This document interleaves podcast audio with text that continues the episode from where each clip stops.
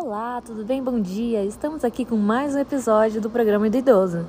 Eu me chamo Esther e estamos com a participação especial da senhora Patrícia. Bom dia, senhora Patrícia, tudo bem? Tudo bem, Esther, bom dia. Senhora Patrícia, hoje vamos abordar o tema sexualidade na velhice. Eu vou te fazer algumas perguntinhas, tudo bem? Vamos com a pergunta número 1. Um. Senhora Patrícia, o que a senhora acha sobre a sexualidade na velhice? Os idosos também namoram? Olha, Esther, é um assunto delicado, né?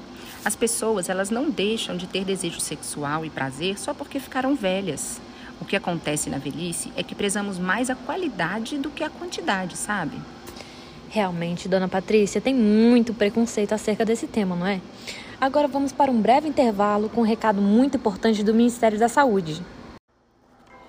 Mais reforço vindo por aí. O que é, papai? Mais vacinas, filho. Isso é muito importante para proteger a nossa família. Eu já tomei as duas doses. Mesmo assim, temos que continuar nos cuidando. Máscara, certo, filho? Tem que lavar as mãos direitinho, com água e sabão. E nada de ficar muito juntinho. Assim, você cuida da sua família, da sua renda e do Brasil. Brasil unido por.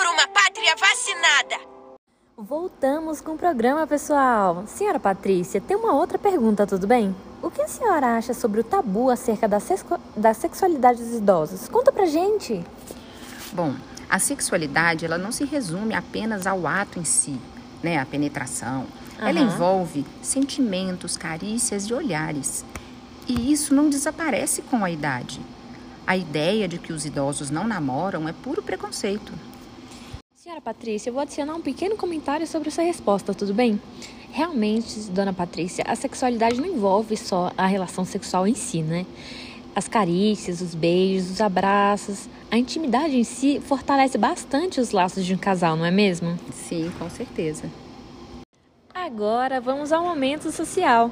Vamos falar sobre um dos direitos dos idosos. Você sabia que os idosos que se consultam no SUS têm direito a medicamento gratuito, principalmente de uso controlado. Reivindique seus direitos! Agora, vamos dar o último aviso do programa de hoje. Queria deixar um aviso para vocês, ouvintes. No programa da semana que vem, abordaremos o tema Valorização dos Idosos com a participação especial do Sr. João de Afonso, morador de Braslândia. Muitíssimo obrigada pela audiência. Obrigada, senhora Patrícia, pela participação, por Sim. estar aqui hoje, né? E com isso, encerramos o programa de hoje. Até o próximo episódio. Tchau, tchau!